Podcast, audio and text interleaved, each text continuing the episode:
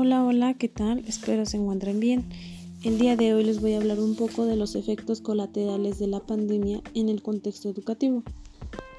La Educación Mundial de la Salud elevó el pasado 11 de marzo del 2020 la situación de emergencia de la salud pública ocasionada por el COVID-19 a pandemia internacional. Para entonces muchos países ya habían comenzado a adoptar medidas para intentar frenar la dimensión del virus entre ellas el cierre de los centros educativos, una iniciativa que ha demostrado su efectividad en el pasado. El estudio dirigido de David Eard de la Master University y publicó que la revista Annals on Internal Medicine analizó la epidemia de la gripe en el 2019 en la provincia canadiense de Alberta muestra que el cierre de los colegios redujo el contagio en el 50% y vital para la suspensión de la crisis.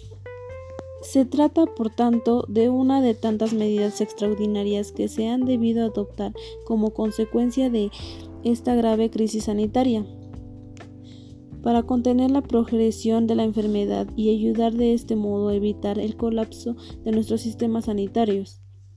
Aunque no resulta ni remotablemente comparable, sí es necesario reconocer que estas circunstancias excepcionales también están poniendo a prueba nuestros sistemas educativos, que se enfrentan al reto de continuar la información de millones de escolares eh, condifinados de sus domicilios.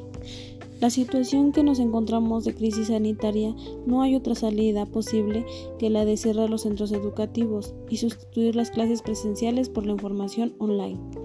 Entre los efectos negativos del cierre de centros educativos se encuentra que una parte del aprendizaje podría no recuperarse. Un reciente artículo de Joshua Goodman profesor de Universidad de Harvard, muestra que esos efectos académicos de una suspensión de clase a todos los alumnos pueden atenuarse si no hay una respuesta coordinaria y no se alarga el tiempo. Ese investigador muestra que los cierres de centros en Massachusetts por la nieve no se ha tenido repercusiones académicas significativas. Si el cierre de los centros educativos se alargase por más de dos semanas, entonces podría tener persecuciones negativas en el aprendizaje a más largo plazo.